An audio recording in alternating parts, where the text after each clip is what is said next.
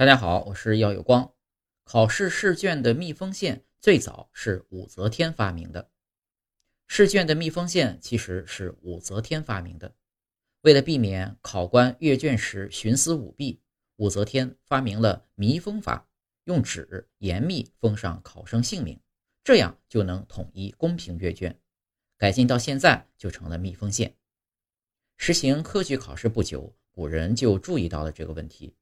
隐去考生名字的办法最早起源于唐代武则天继位初年，为杜绝科举考试中的请托之风，便使考生名字盖起来改卷。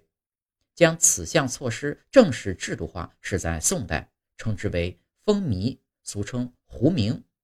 做法呢是将考生的姓名、籍贯等密封后加以编号，并加盖各级考试机构的印章，保证考生信息不外泄。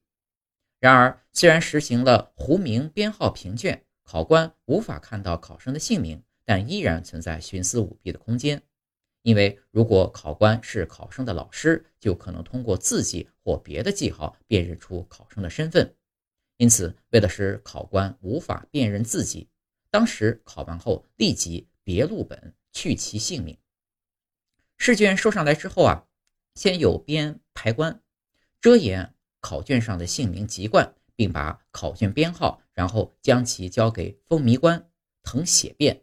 最后呢，还要加盖御书院的印章，以防止誊录者偷梁换柱，以示郑重。